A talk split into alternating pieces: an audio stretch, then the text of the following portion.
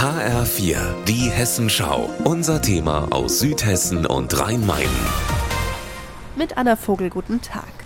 Vier große weiße Zelte ragen auf dem Festplatz Bensheim in die Höhe. Darin leben aktuell fast 700 Geflüchtete. Jede Woche kommen rund 80 neue dazu. Aus Syrien, Afghanistan, aber auch Menschen aus der Ukraine.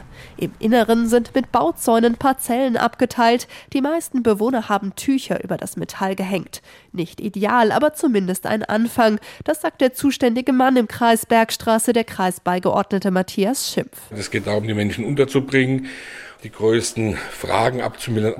Aber mehr ist im Augenblick faktisch nicht drin. Also es wird jetzt auch teilweise schwierig, Sprachangebote zeitnah und auch ortsnah zu machen. Weit mehr als 4000 Geflüchtete sind in diesem Jahr schon in den Kreis Bergstraße gekommen und es werden noch mehr werden. Da bleibt kaum Zeit, jedem ein gutes Ankommen möglich zu machen, obwohl das eigentlich der Schlüssel wäre, damit sich Geflüchtete hier schnell einleben, sagt die Wissenschaftlerin Johanna Fick, die dem Kreis Bergstraße dazu Ideen geben soll. Die Chancen liegen in der Gewinnung neuer Bürger und Bürgerinnen, neuer Arbeitnehmer und Arbeitnehmerinnen, aber auch von Unternehmerinnen und Unternehmern. Außerdem zeigt Johanna Fick in einer Studie, je offener die Bevölkerung gegenüber den neuen Mitmenschen ist, desto eher fühlen sie sich wohl und bleiben.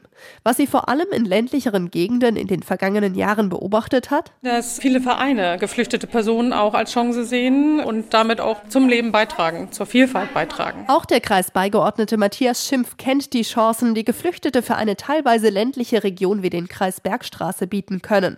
Und es gibt auch Beispiele, wo es richtig gut läuft, sagt er, etwa in der Stadt Lindenfels. Seit Juli leben hier im ehemaligen Krankenhaus rund 300 ukrainische Geflüchtete.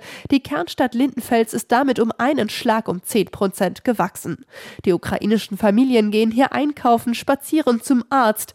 Dabei beobachtet die Direktorin des Caritasverbands Darmstadt, Stefanie Rhein. In kleineren Orten wird das dann schnell, das sind unsere neuen Mitbewohner und man kümmert sich als Dorfgemeinschaft nochmal anders um Geflüchtete. Angesichts der aktuellen Lage hat sich der Kreis Bergstraße deshalb eines nochmal fest vorgenommen, die Ehrenamtlichen noch besser zu unterstützen und zu vernetzen, denn sie werden gerade dringender gebraucht denn je. Anna Vogel, Bergstraße.